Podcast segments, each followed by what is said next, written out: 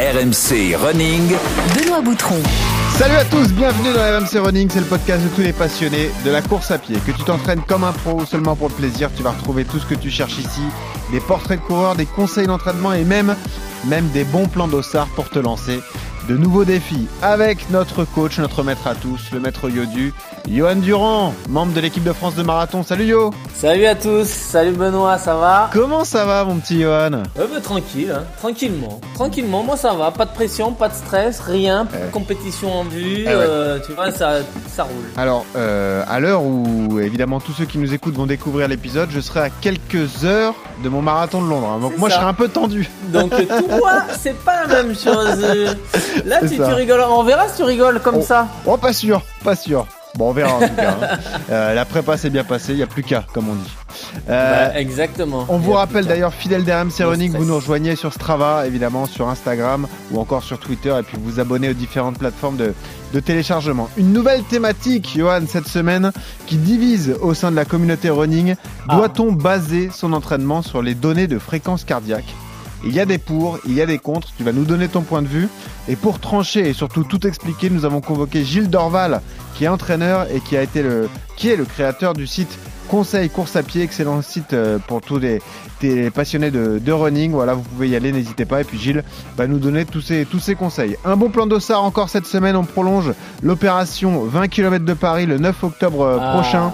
Encore 10 dossards, ça fera 50 dossards en tout à gagner pour cette magnifique course. Donc n'hésitez pas, tentez votre chance sur tous nos, nos réseaux sociaux. Enfilez vos baskets, attachez vos lacets. C'est parti pour un MC Running.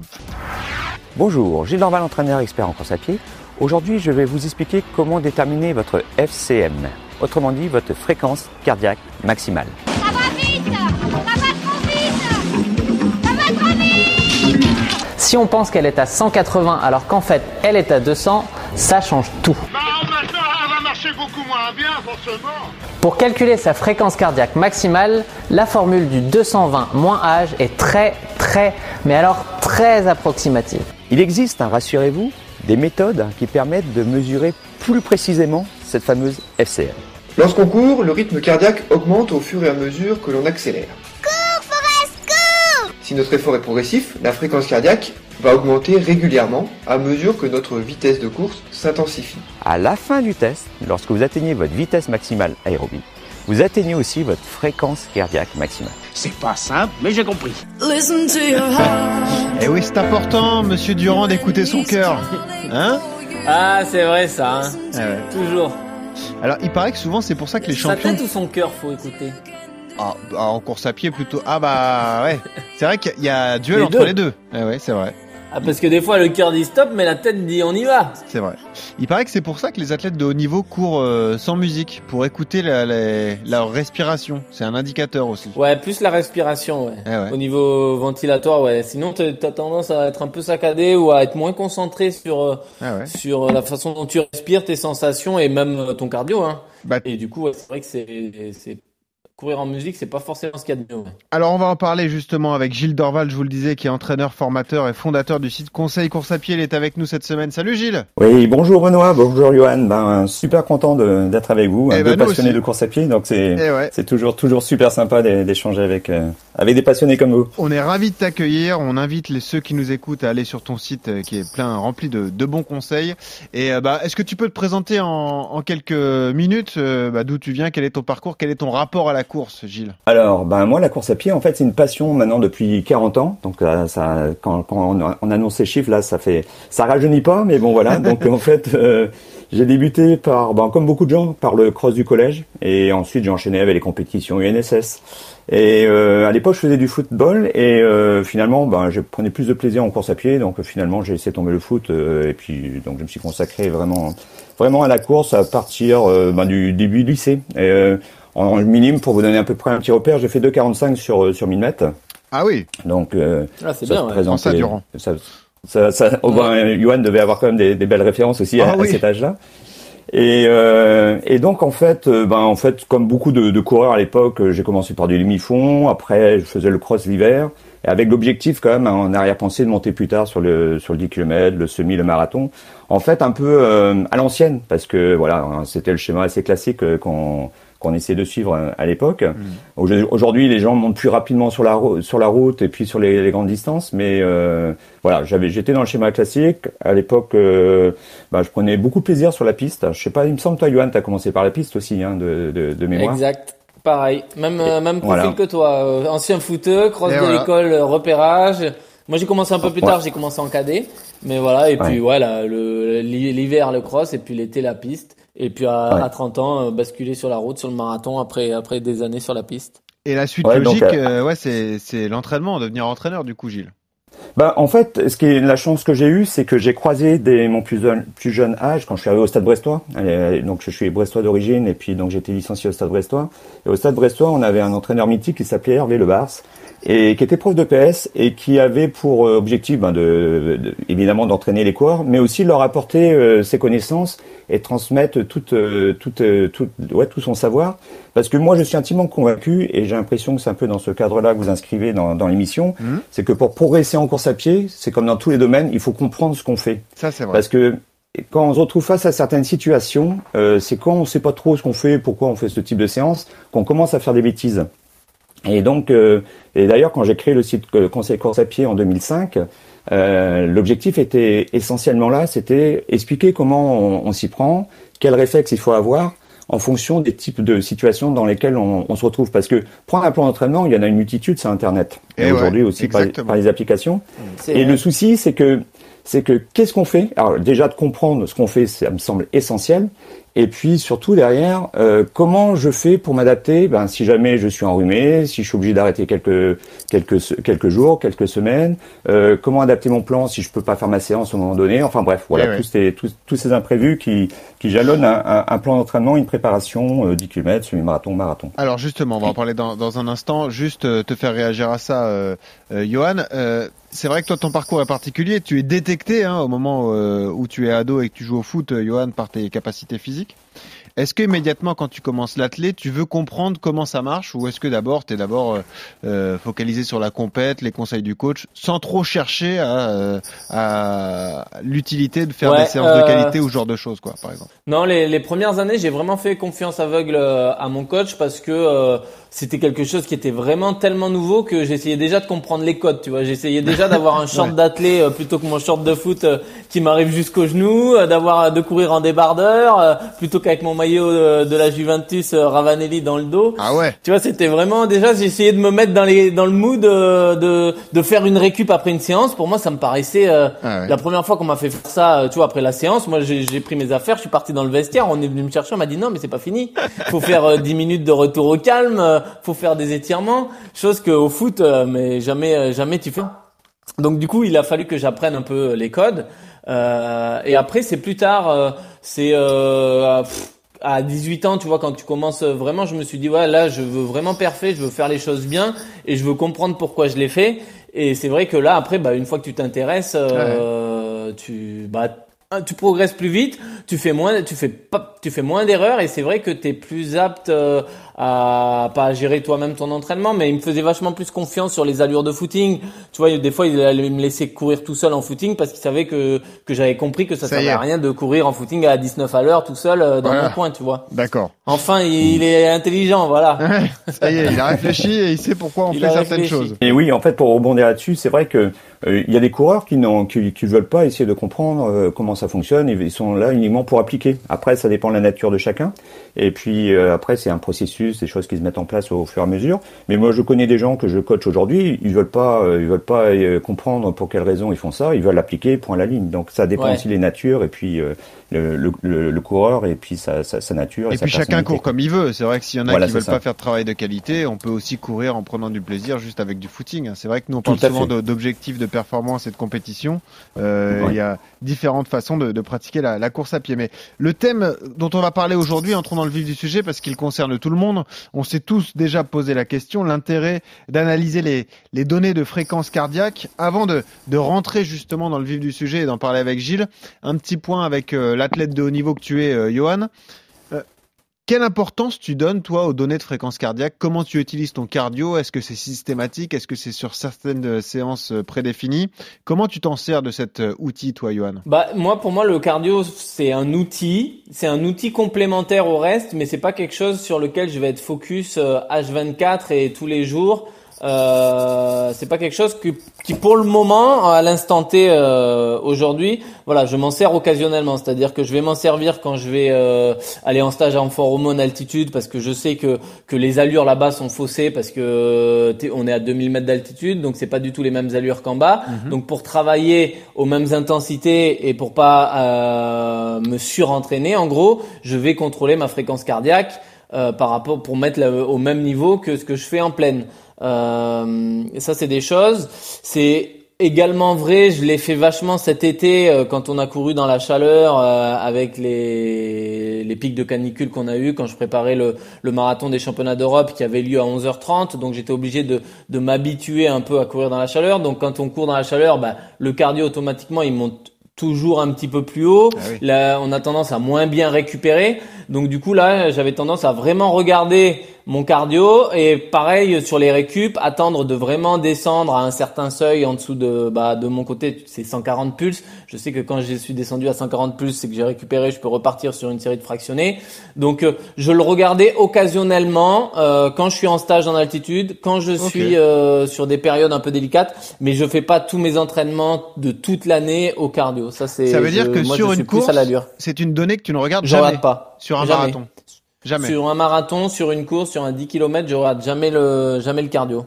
Ok. Euh, je, je cours vraiment aux sensations. Je cours euh, soit à mes allures que je me suis défini euh, pour le marathon, Ouais, ouais. soit aux sensations euh, sur un 10 ou un semi ou un cross. Mais euh, je regarde jamais le cardio. Ouais. Après, je me connais parce que j'ai l'expérience. euh, voilà, j'ai 20 ans d'expérience de Oui, course oui, à pied et que je, je me connais. Mais je suis pas quelqu'un qui a le nez dans le cardio. Ok. Euh, comme certains peuvent, peuvent l'être, ouais. Alors, coach Dorval, un peu de pédagogie. euh, quand on parle d'analyse de fréquence cardiaque, euh, quelles sont les données importantes à prendre en compte déjà euh, pour un coureur. Ben, en, fait, euh, ce, qui, est important, euh, alors c'est vrai que Johan, ce qu'il vient, de, ce vient de, nous dire là, lui, c'est un exemple parlant parce qu'en fait, euh, quand il parle de fréquence cardiaque, l'utilisation de la fréquence cardiaque, c'est un outil pour lui, mais il faut jamais oublier qu'il se connaît tellement par cœur, il Oui, maîtrise tellement ça, ses sûr, allures, il sûr. maîtrise tellement, il, il a, il, il se connaît par cœur, et ses sensations vont indirectement quelque part lui donner quelle est le- l'intensité de l'effort qu'il impose à son corps.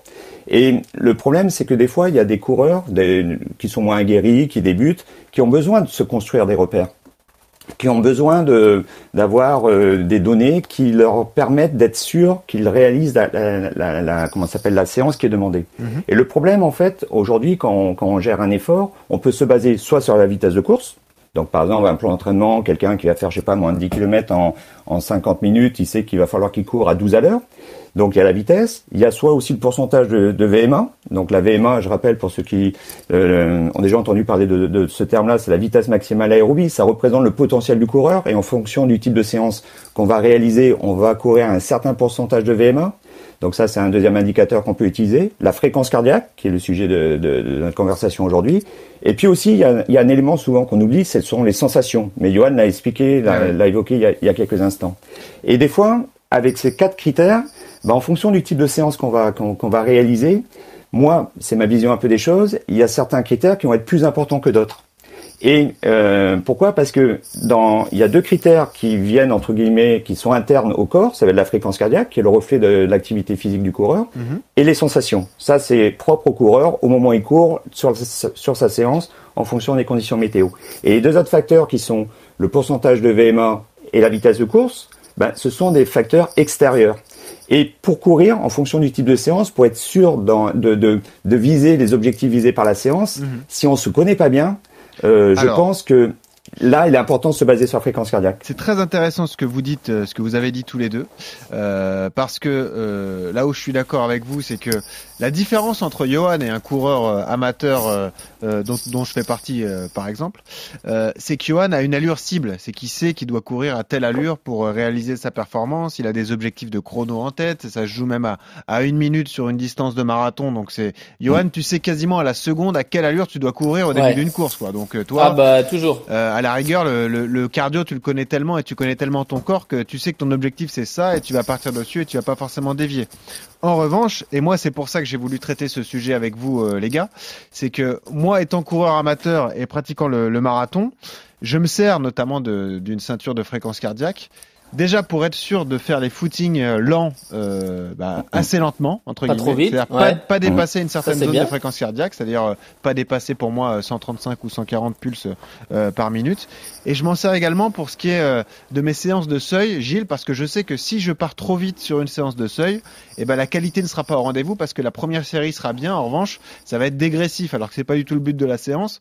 Moi, je le vois plutôt comme ça. Oui, Johan est un coureur pro et lui, il connaît tout ça par cœur, mais moi, je trouve que Mm. pour un athlète lambda, et c'est peut-être là où les, les, les avis divergent, ça reste très important en fait. C'est pour ça que ça peut être Bah, un outil formidable. Alors comme, il- comme il a indiqué, Johan, c'est vrai qu'il faut pas être focus et avoir le nez tout le temps euh, rivé, enfin le- le- le regard toujours rivé sur le sur le chrono ou sur le cardio, parce que euh, il faut aussi apprendre à, se, à construire ces fameux euh, ces fameux repères internes, ces fameuses sensations, parce que le jour où le où le cardio, par exemple, plante en course.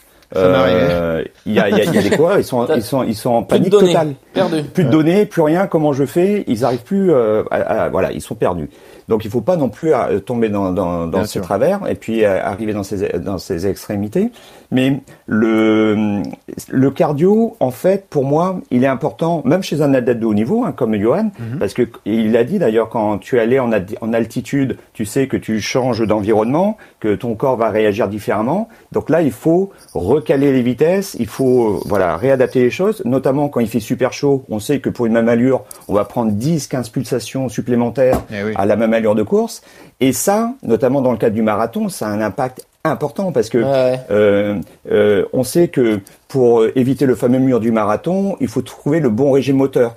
Donc Johan, par son expérience, par ses sensations, il, va être capable de gérer ça sans trop de difficultés. Et ça, c'est pas facile, t'as raison Gilles. Notamment pour les primo-marathoniens ou même ceux qui, qui ont très peu d'expérience. Trouver la bonne Ah carburation, la bonne allure à adopter pour tenir sur la distance du marathon, c'est tout l'enjeu en fait. Ben oui, c'est ça. Euh, moi, souvent, quand je vais au marathon, sur le marathon de Paris, je me mets souvent au 26e, 27e kilomètre, là, quand on commence à, Ouais. à aborder les tunnels. Ouais. Et je suis toujours euh, surpris du nombre de coureurs qui sont déjà en train de marcher parmi les coureurs amateurs. C'est impressionnant. Et en fait, on voit qu'ils sont, qu'ils, sont, ils sont allés sur une allure qui était peut-être leur allure 25 rapide. km ou leur, ou euh, 30 km, et ils ont été en sur-régime moteur. Eh. Et donc, ces coureurs-là, il faut leur donner un repère. Et la vitesse de course peut être trompeuse parce que euh, on va leur dire de prendre le plan, de, je sais pas moi, de tenir du, du 10, du, euh, du 10 km heure euh, pour un, un- objectif de 4 heures au marathon. Mais en fonction des conditions de course, notamment par exemple s'il fait super chaud, ouais. on sait qu'on va prendre 10-15 pulsations par minute. Et donc, ce jour-là, ben, c'est sûr qu'ils vont droit vers le mur. Et ils vont se prendre le mur Alors. euh, au, au 30e, au 35e.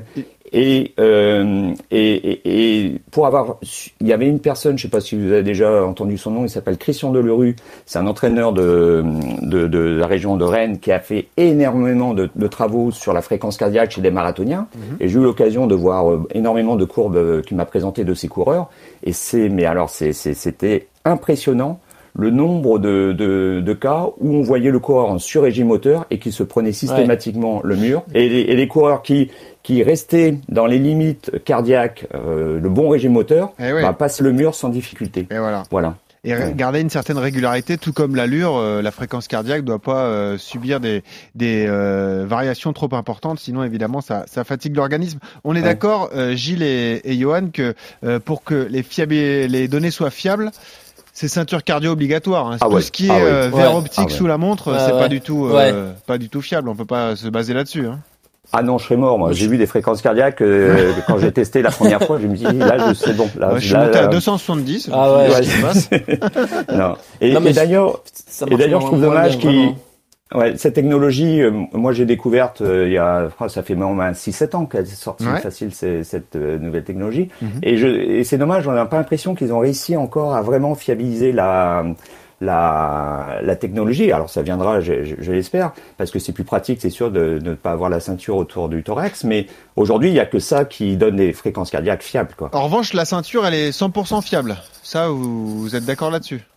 Moi, je sais pas toi, Johan, mais j'ai pas trouvé d'incohérence parce qu'il m'est arrivé, tu sais, de faire des, des, des tests sur tapis de course dans un centre, euh, dans un, des, comment dire, des centres euh, De performance, médico-sportifs, Mhm. oui, et sur des tapis de course, enfin voilà, bref. Et euh, c'était cohérent euh, entre le, entre ce que j'obtenais euh, sur le terrain et puis les, les données que j'ai pu euh, récolter comme ça lors des tests d'effort sur les tapis de course. Ouais, non, non, c'est beaucoup plus fiable, ouais, clairement. Alors, c'est vrai que c'est moins, c'est un peu plus gênant de l'avoir au niveau du thorax parce que des fois, il y a des irritations, des fois, elle peut aussi, euh, il faut bien la serrer, on a l'impression d'être un peu compressé et comprimé. Mais ouais, il y a que ça de vrai, hein, parce que la lecture optique, ouais, moi, je sais que j'ai un, j'ai l'os du poignet qui est un peu, bah, je suis assez maigre et du coup, l'os du poignet ressort vachement et j'ai l'impression que le, la lecture, elle y, elle y est rien du tout. Des fois, sur Ah des, des fois, je reçois des commentaires sur Strava de gens qui me disent mais c'est pas normal, t'es à 160 pulses en footing à 13 à l'heure, qu'est-ce qui se passe, il y a un problème. Et c'est simplement le, le ou ou inversement, des fois je suis à 150 pulses sur des séances marathon, ah c'est monstrueux et tout. C'est simplement que la lecture, la lecture optique du, du cardio est complètement complètement faussée. Ouais. Qu'est-ce que vous pensez de, du fameux calcul 220 moins l'âge pour déterminer sa fréquence cardia- cardiaque maximale? Euh, C'est, faut surtout Ah. pas faire ça. Ah bah chez moi c'est faux en tout cas. Ah, voilà. Ouais, alors t'anticipais justement ce que j'allais dire là, Ah. ce que je voulais app- apporter comme précision. Ouais. Oui, cette formule, il faut la laisser de côté. En fait, elle est issue d'une norme. Et comme toute norme, ben en fait, euh, il y a des gens qui sont pile dans la norme, mais il y a aussi énormément de gens qui sont en dessous ou au-dessus de, de, de- de- du résultat qu'on obtient. Et euh, moi, je, je trouve même qu'il y a plus de coureurs qui sont au-dessus euh, quand on fait le calcul, qui ont une fréquence cardiaque maximale supérieure à celle qu'on obtient quand on fait 220 moins l'âge. Euh, c'est plus des coureurs qui sont dessus qu'en dessous. de- du- du- Alors cette formule, il faut, il faut vraiment la laisser de côté. La seule façon de pouvoir obtenir sa fréquence cardiaque maximale, c'est soit de faire un test d'effort Eh euh, de manière, on va dire, euh, euh, rigoureuse. Alors là aussi, précision importante. Hein. On s'amuse pas à faire ce type de- de- de- d'effort si on n'est pas en bonne condition. Oui. Et moi, j'encourage quand même vivement les coureurs, notamment quand ils ont dépassé la, la quarantaine, de faire un test d'effort régulièrement dans un centre médico-sportif, parce qu'au moins là, on est encadré de professionnels. Et si jamais il y a un petit souci, euh, il y, a, y a du monde qui est prêt à intervenir. Quoi. Et, et, et d'ailleurs, euh, en général, on préconise de faire un, un petit check-up tous les tous les 3 4 ans quoi, ça serait pas mal. Alors ça met pas à l'abri de malheureusement de des fois de- d'accidents cardiaques mais voilà, ça permet au moins de euh, de, de repérer les, les plus gros soucis qu'il pourrait avoir au niveau cardiaque quoi. Euh, Est-ce que tu peux nous parler, Gilles, euh, et puis Johan confirmera aussi, de euh, ce qu'on appelle les zones de fréquence cardiaque? Tous ceux qui sont équipés de montres, notamment Garmin, savent ce que c'est parce qu'elles sont indiquées lorsqu'on fait des, des sorties. Donc il y a de la zone 1 à la zone 5. La zone 1, c'est ce qu'on appelle l'échauffement. La zone 5, c'est là quand on est euh, dans la fréquence Mm. maximale. Euh, Mm. Est-ce que tu peux nous expliquer tout ça et justement la façon de s'entraîner avec ça? C'est-à-dire que chaque fréquence représente une, une séance d'entraînement particulière. Par exemple, si on veut faire Mm. du seuil, il faut être euh, dans la zone 4, etc. Quoi. Alors, c'est là que moi je suis pas en je suis pas d'accord avec les informations qui sont dans les montres. Et, c'est là que quelque part, mais ce que je propose moi au coureur sur mon site et les plans d'entraînement que je propose divergent euh, par rapport à ce que je peux voir même sur euh, d'autres sites ou dans les applications. Parce que comme Johan disait, pour moi la fréquence cardiaque c'est un super outil, mais on l'utilise pas tout le temps. Ça va dépendre du type de séance qu'on doit réaliser. Par exemple, la fréquence cardiaque, pour moi, elle va être euh, essentielle sur les allures lentes et le temps que le coureur se construise ses repères. Et euh, moi, par exemple, tu- l'autre jour, je suis, ça fait deux séances de footing que j'ai fait sans, sans cardio-fréquence mètre. Euh, là, je vais le mettre ce soir. euh, je vais re- refaire une séance. Là, je vais le mettre parce que j'ai un petit doute sur euh, sur sur mon allure, donc euh, sur mes fréquences. Donc, pour recaler les choses, là, je vais utiliser la fréquence cardiaque. D'accord. La fréquence cardiaque, je l'utilise vraiment pour les allures les plus lentes. Pourquoi? Parce que quand on va aller, par exemple, sur un travail de type VMA, euh, la fréquence cardiaque, elle fluctue de manière, comment, dire, euh, irrégulière en fonction de la durée d'effort, en fonction de la récupération. On ne peut pas gérer une séance de VMA à la fréquence cardiaque. Et pour moi, dans l'entraînement, euh, je réserve les- la fréquence cardiaque pour les allures lentes. Et après, euh, quand on fait un travail de VMA, on s'appuie vraiment sur la valeur de VMA. Il n'y a que ça qui va permettre d'être sûr qu'on fonctionne vraiment et qu'on vise vraiment la, la zone physiologique qui est, qui est visée par la séance.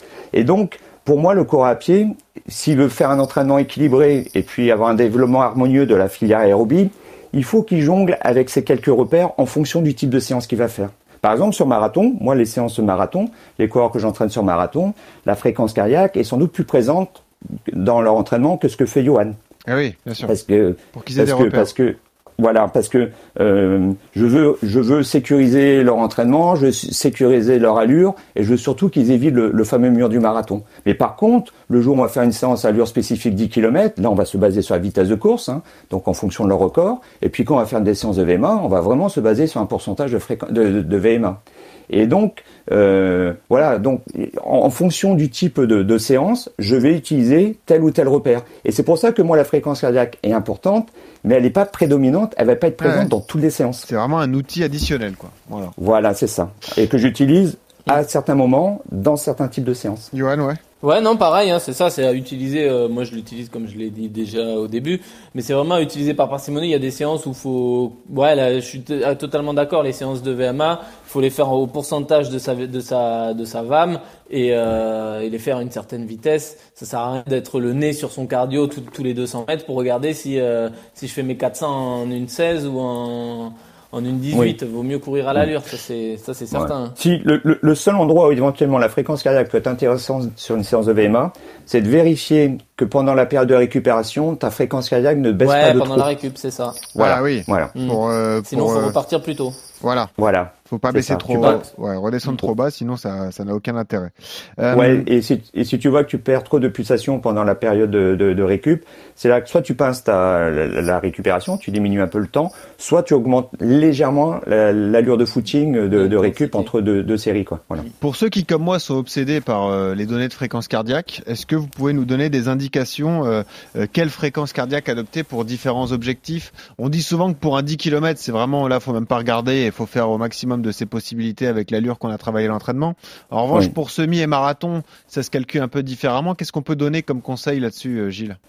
Ben, en fait, euh, pour donner des grands repères, on va considérer, moi, ce que j'appelle la fréquence cardiaque marathon, elle va se situer euh, quand on est vraiment dans sa course, qu'on est déjà au 10e, 15e kilomètre, ça doit ronronner aux alentours des 85% de la fréquence cardiaque maximale, quoi. Voilà. Grosso modo, D'accord. on va essayer d'aller le plus loin possible, comme ça. Euh, après, on sait qu'à un moment donné, il y aura une dérive qui va s'installer, euh, parce que voilà, il y a plusieurs phénomènes physiologiques qui font que, oui. euh, au fil des kilomètres, il va y avoir la fatigue. Ça, c'est on va inéluctable. Hein. On y passera tous, quoi qu'il arrive, sur marathon. Hein. oui. Après, c'est là qu'il faut être vigilant, c'est que euh, il faut pas que cette dérive Ça cardiaque va m'arriver soit, demain, euh, quoi. C'est ça le truc. Ouais. Ouais, c'est ça. Et après, il faut que la dérive cardiaque, elle se fasse en douceur. Tu vas prendre peut-être une pulsation par minute, euh, euh, par kilomètre, pardon, au-delà du, au-delà du 30e. Mais euh, le marathon, hein, c'est toute façon, enfin moi, c'est ma vision des choses, c'est 30 kilomètres de course à l'économie. Et après, 12 kilomètres où on se serre les boulons et puis on essaie de maintenir son allure et garder le euh, l'allure qu'on a depuis le début de la course. Et donc, euh, ben, pour courir à l'économie, ben, il faut avoir ce régime moteur qui va tourner aux auteurs des 85% de la fréquence cardiaque maximale. Par contre, on va pas se placer tout de suite à ces pulsations dès le début de la course. hein. On va s'installer tranquillement dans sa course, on va laisser la filière aérobie monter en puissance et puis trouver son rythme et puis s'installer tranquillement dans son rythme de course. quoi. Voilà, c'est une Alors- explication technique de tout ce qu'on dit régulièrement, Johan, pour un marathon, c'est-à-dire ne pas partir trop vite, Mhm. rester en contrôle et le marathon démarre au 30e. Quoi. Exactement, le marathon démarre au 30e, ouais. Avant, c'est rien. Avant, c'est, ça doit être du footing, ça doit être facile. euh, faut, faut être, et faut se, préparer mentalement à mettre tout en route. À partir du 30, là, vous mettez la tête en route. Et voilà. C'est ça, c'est ça, c'est exactement ça. Vous Ouais. nous parlez de dérive cardiaque. euh, juste, euh, on en a parlé, mais il y a plusieurs facteurs de variation. J'en ai noté quelques-uns. Il y a le stress aussi qui peut compter, hein, Gilles et Johan, Mhm. parce que forcément, quand on est stressé, un peu tendu Mhm. sur une ligne de départ, le cardio est plus haut qu'à qu'à l'entraînement. La fatigue aussi, la météo forcément dès qu'il fait chaud, bon le Ah. froid est plutôt un allié dans, dans ces cas-là. L'hydratation aussi, ça peut compter, euh, Gilles? Oui, après bon, l'hydratation, de toute façon, on sait que plus les, plus- enfin, si on a un bon niveau hydrique, après les échanges au niveau de l'intérieur du corps vont se faire plus facilement, et puis le sang sera, sera, euh, voilà, euh, ne sera pas trop épais. Enfin bref, il y a, il y a plein d'éléments, sans entrer trop dans, le- dans le détail, qui, qui, qui, qui font que, en effet, il faut avoir un bon, un bon niveau euh, hydrique pendant, pendant sa course, et puis maintenir ce bon niveau hydrique. Mais après, sur la, euh, les- les- il y a des éléments qui ont, qui ont un rôle vraiment important, ce sont les conditions météo, et puis le profil du parcours aussi. Euh, quand, par exemple, sur le marathon de Paris, on se prend les tunnels, celui qui va vouloir euh, peut-être maintenir son allure et puis ou alors même accélérer dans les montées, il va prendre des pulsations. Et le problème, c'est qu'une fois qu'on a Ouais. qu'on a basculé au-delà des Exactement. 85% de sa fréquence cardiaque maximale, on, On, peut plus redescendra plus. Eh ouais, c'est On foutu. peut plus C'est- redescendre. C'est foutu, pardon. Eh ouais. Et c'est fini. ouais. Et, et sur marathon, une des difficultés des- qu'on a aussi au niveau cardio, c'est les ravitaillements. Parce que, alors, entre le risque de bousculade et le fait de prendre un verre, de déglutir, de mettre la tête en arrière, euh, de rattraper le groupe parce que ça se trouve on a mal pris son ravito ou truc, et ben là on peut avoir, si on s'arrête pas, hein, bien évidemment sur les sur les ravitaux, on peut avoir les pulses qui montent toujours de 2 3 pulses. Et c'est vrai que l'idée c'est de derrière bah, amortir pour pouvoir redescendre Eh et, et respirer un peu. Parce que courir en- enfin courir à- enfin moi je le vois la difficulté de courir à 20 l'heure et de boire en même temps même si on a nos gourdes et tout ça euh, c'est quand même c'est quand même pas simple. Et, euh, et généralement quand on arrive en peloton à 20 30 gars là c'est une guerre sur la guerre sur les, Bah, bien les premiers ravitaillements euh, pour pour choper sa gourde Euh, et du coup ouais le cardio monte et il faut vraiment réussir juste derrière une fois qu'on jette sa gourde à à tout faire redescendre pour repartir sur ses sur les bonnes bases cardiaques Pour toi, Johan, sur un marathon, c'est le moment de stress maximal, le ravitaillement? C'est là où euh, Ouais. tout peut se passer T'es t'es un celui peu du tendu 5 et du 10 Ouais, t'es un peu concentré. Ouais, celui du 5 et du 10 sont jamais simples. Il faut être vraiment concentré parce que Parce que le paquet est encore parce que euh, voilà, les, les, Ouais. les écarts sont pas faits. On Ouais, est encore en peloton. Euh, et malgré tout, même si c'est celui du 5, euh, pour moi, tous les ravitaux sont importants. Il faut, faut, faut, pour moi, je les prends tous et, et le 5 est tout aussi important que le 35 Ah bah. euh, pour vraiment pas se, se déshydrater durant l'effort. Et donc euh, ouais, c'est ça la difficulté, c'est de, de, de faire sa place euh, dans le dans le peloton pour aller chercher le ravito, le garder le plus longtemps possible avec soi, apprendre à courir avec un- une gourde dans la main. J'essaye de de le faire à l'entraînement pour pour justement refaire descendre le cardio, boire un coup, courir 100 mètres, reboire un coup, parce que comme je le dis, ouais, mettre la, la tête en arrière, déglutir et, Ah ouais. et respirer à 20 à l'heure avec ce, ce stress-là, bah c'est c'est jamais simple. Ouais. Et encore, te plains pas, toi, t'as une gourde. Nous, on a des verres en plastique ou en carton. Ouais, non, mais c'est ça. Ceux qui ont des verres, je sais même pas comment vous faites. Hein. Ah non, on se le verre sur la tête. derrière, c'est Ouais, c'est ça. hein. Quand tu bois, que tu mets la tête en arrière pour boire au verre, euh, t'en mets la moitié par t'en mets la moitié sur le sur le t-shirt. Eh ouais, avec ce conseil systématique sur les grands marathons, allez au fond du ravitaillement, mais c'est vrai, euh, ne, euh, évitez de vous agglutiner dès, dès, dès l'entrée du, du stand de ravitaillement, parce qu'il y a de la place pour tout tout le monde s'arrête. et tout le monde fait la même, erreur. Gilles, on est d'accord Et- avec ça. hein. Et pour revenir au stress, euh, parce que c'est vrai que juste avant le départ, ouais, il y a un peu de stress et puis bon, voilà, c'est c'est tout à fait normal. C'est pour ça que autant je, je conseille aux coureurs de faire attention à leur régime moteur euh, durant bah, tout le, le début de course, pendant les 30 premiers kilomètres, autant sur les deux premiers, je, je, je vais un peu pondérer mon propos en disant que là, je leur demande de regarder leur vitesse de course et de pas trop se préoccuper de leur euh, de leur cardio parce qu'il y a ce stress, donc il faut peut-être 2-3 kilomètres pour que le stress Oui. euh, s'évacue. C'est ça, l'excitation de la course. euh, Voilà. Et, et, et, et d'ailleurs, je leur dis, bah, vous prenez votre allure euh, marathon, vous lui retirez, euh, enfin, vous courez 10 secondes plus lent euh, sur les deux premiers kilomètres. Donc, alors, il y a certains, ils me disent, mais euh, je perdre du temps. Mais je dis, quand on rapporte ça au nombre de kilomètres qui restent à oui. parcourir, c'est une seconde à les gratouiller pour essayer de, de, de, de, de rattraper ce temps perdu sur le départ. Donc, partir tranquillement, doucement, se baser sur sa vitesse de temps que le stress euh, soit évacué, que la fréquence cardiaque s'installe, et puis à conseil, partir ça. du deuxième, tr- troisième kilomètre, on s'installe dans son, dans voilà, dans le régime moteur qui, qui va bien et qui va nous faire euh, parcourir, les, qui va nous permettre de faire, de parcourir les, les 42 kilomètres sans, sans rencontrer ce fameux mur. Quoi. Bon, je note, je note ça coach. Tu hein. notes pour, euh, Ouais. tu notes pour demain. C'est noté, c'est fait. Euh, dernière question euh, concernant ce thème avant de passer au bon plan de Sar, euh, Gilles et, et Johan. On a parlé euh, évidemment de la lentille sous la montre euh, qui est pas forcément efficace. Le seul moment peut-être où elle est efficace, c'est au repos lorsqu'on est en train de dormir, si vous dormez avec votre montre. Euh, L'analyse de la fréquence cardiaque euh, euh, au repos, sur le sommeil, ça peut donner des indications sur l'état de forme aussi, Gilles, ou c'est c'est pas forcément Bah. intéressant d'analyser ça? Oui, si, si. Moi, je vois quand, quand c'est un signe. un- Moi, c'est un indicateur. Après, je pense que Johan, c'est la même chose. Mm. Quand, à titre personnel, quand je courais, on va dire, euh, quand j'étais en bonne condition, on va dire, euh, en période de non-entraînement, j'étais à peu près à 50 pulsations par minute euh, le matin au réveil. Et quand j'arrivais au top de ma forme, je descendais à 40. Ouais. Et donc, je savais euh, au matin, quand je regardais, quand je regardais ma montre, euh, et puis c'est le cas sur beaucoup de coureurs, quand je vois la, la fréquence cardiaque de repos au réveil le matin qui descend, c'est plutôt bon signe. Et quand on la voit remonter, là, c'est plutôt mauvais signe. Ah, Johan, la saison dernière, il était toujours à 55, mais c'était à cause des Girondins de Bordeaux. Pas J'étais en stress dès le matin. Le matin, Bah, je me levais, j'étais déjà tendu. Non, mais bonne question. Ouais. C'est quoi ta fréquence au repos Tu sais, toi, Johan? Euh, ça doit être en- aux alentours des 35 euh, au saut du lit. Et par contre, quand on me prend euh, toujours euh, la fréquence cardiaque chez le médecin ou autre en journée, je suis plus aux alentours des 40, euh, 45. Tu regardes ça au repos ou tu regardes pas, toi, Johan?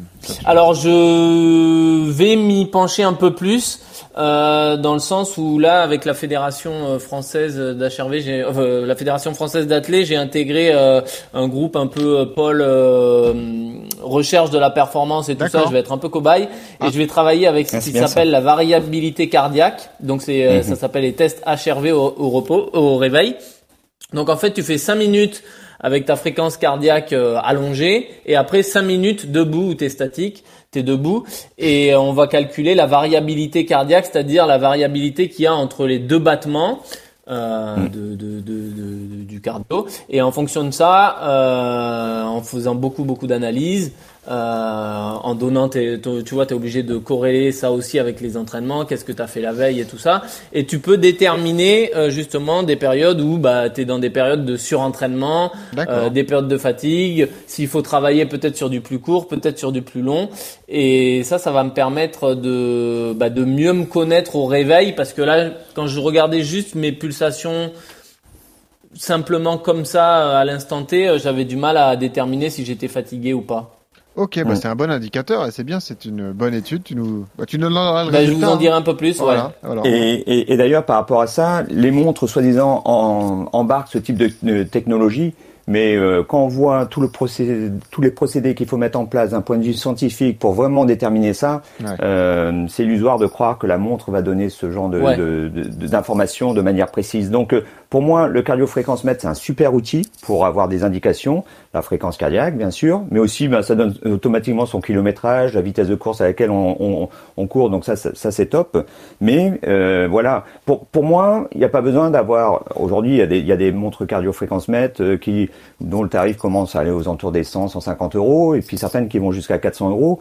Mais euh, je pense qu'il y a beaucoup trop de coureurs qui aujourd'hui ont des montres tellement sophistiquées qu'ils sont pas capables d'analyser Ouais, la moitié du tiers vrai. des informations qu'ils Et or, l'entraînement en course à pied, il faut arrêter de faire croire aux gens qu'on a inventé des choses extraordinaires ces dernières années. Non, les procédés d'entraînement n'ont pas évolué depuis 50, 60 ans. On a changé la terminologie, on a ajusté un peu certains volumes d'entraînement, mais on se rend compte qu'on tourne toujours même autour des mêmes des mêmes séances, du même type de de de, de ouais des- d'exercices. Donc euh, voilà, on n'a rien inventé en course à pied. On fait qu'appliquer, modifier, ajuster légèrement les choses. Et là, voilà. Donc euh, voilà. Après, il y a du marketing. Enfin bref, il y a, il y a- voilà, on est dans, dans le business un peu, et donc ça fait que des fois les gens ils ont ils ont une, une impression qu'ils ont de la data, qu'ils ont plein d'informations et que ça va leur faire courir, ça va les faire courir plus vite. Non, pour courir, euh, pour courir bien et progresser en course à pied, il faut avoir un plan d'entraînement équilibré, mettre ça en application tranquillement, Exactement. et puis euh, voilà. Enfin, Et ben voilà, c'était la conclusion magnifique sur ce dossier de la fréquence cardiaque. On espère qu'on a répondu à, à de nombreuses questions que vous vous posez et on passe tout de suite au bon plan d'Ossard.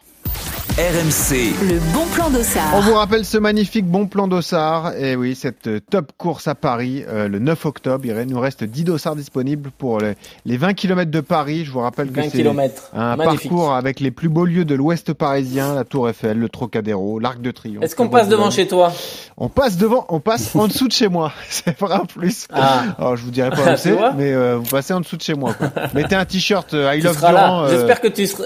Voilà. Bah, j'ai- Et j'ai- j'espère que tu seras là pour encourager les coureurs. Ouais, je peux pas le courir là a priori, une semaine après le marathon. c'est pas On conseillé. verra comment se passe ton marathon. Voilà, c'est ça. On verra. On verra. Tu demanderas même pas à le courir, je te rassure. hein. Ouais, c'est possible, c'est possible. Non, on vous rappelle, l'intérêt de cette course, c'est que déjà elle est magnifique et surtout il y a 23 vagues de départ toutes les 3 minutes, donc vous avez une bonne fluidité, pas de bouchon, et comme ça vous pouvez réaliser un chrono si c'est votre votre objectif. Si vous voulez candidater, un message sur nos réseaux sociaux, euh, Twitter, Instagram ou alors le club RMC Running sur Strava avec votre adresse mail et vous croisez les doigts pour être tiré au sort. Merci Gilles Dorval d'avoir été avec nous ce matin, c'est super. Bah Merci. écoutez, c'était un, c'était un plaisir de, de discuter avec vous deux et puis bah, je vous dis à, à très bientôt. Eh bah oui, tu reviens quand tu veux. Merci coach Yodu, merci pour tous tes Ah. conseils évidemment dans les épisodes et à titre personnel aussi. Et euh, on termine comme d'habitude, c'est notre tradition par la, Ah, la, la musique. musique. Alors on a demandé à Gilles, il écoute pas de musique, ça on s'en doutait. Hein, un prof de PS euh, qui est fan de course à pied, souvent ça ne ça n'écoute pas de musique Bah. en, en plein effort. ça, ça- ça rejoint ce qu'on disait tout à l'heure, le besoin d'être en, con- en connexion Et avec voilà. soi-même, des, des- de, de l'environnement, Voilà. des sensations, la respiration, nature. enfin voilà. Exactement. Voilà. Et du coup, vous allez Voilà. pouvoir déguster mon excellent euh, accent anglais. On va écouter Modern Talking, You're My Heart, You're My Soul. C'est le choix de Geoffrey Charpie, notre euh, producteur. Alors, je me désolidarise de ce choix musical. hein. Je sais pas toi, Johan, mais bon. Oh, ça rappelle, euh, ça c'est vieux, non Ouais, c'est ça, ouais. À un moment, euh, Ça lui rappelle ses soirées disco ou quoi Ah ouais, pourtant il, il, il a est pas jeune. 50 ans, il a pas 50 ans, faut Ah non, arrête mais c'est pas possible d'avoir ses goûts musicaux. Mec, il a, il, a, il a moins de 30 ans et il écoute de, de la disco. Tu m'étonnes qu'il est célibataire. Enfin bref, on l'embrasse et euh, on vous dit à la semaine prochaine avec toujours ce conseil pour terminer. Johan, quand vous courez, souriez, ça aide à respirer. Salut à tous.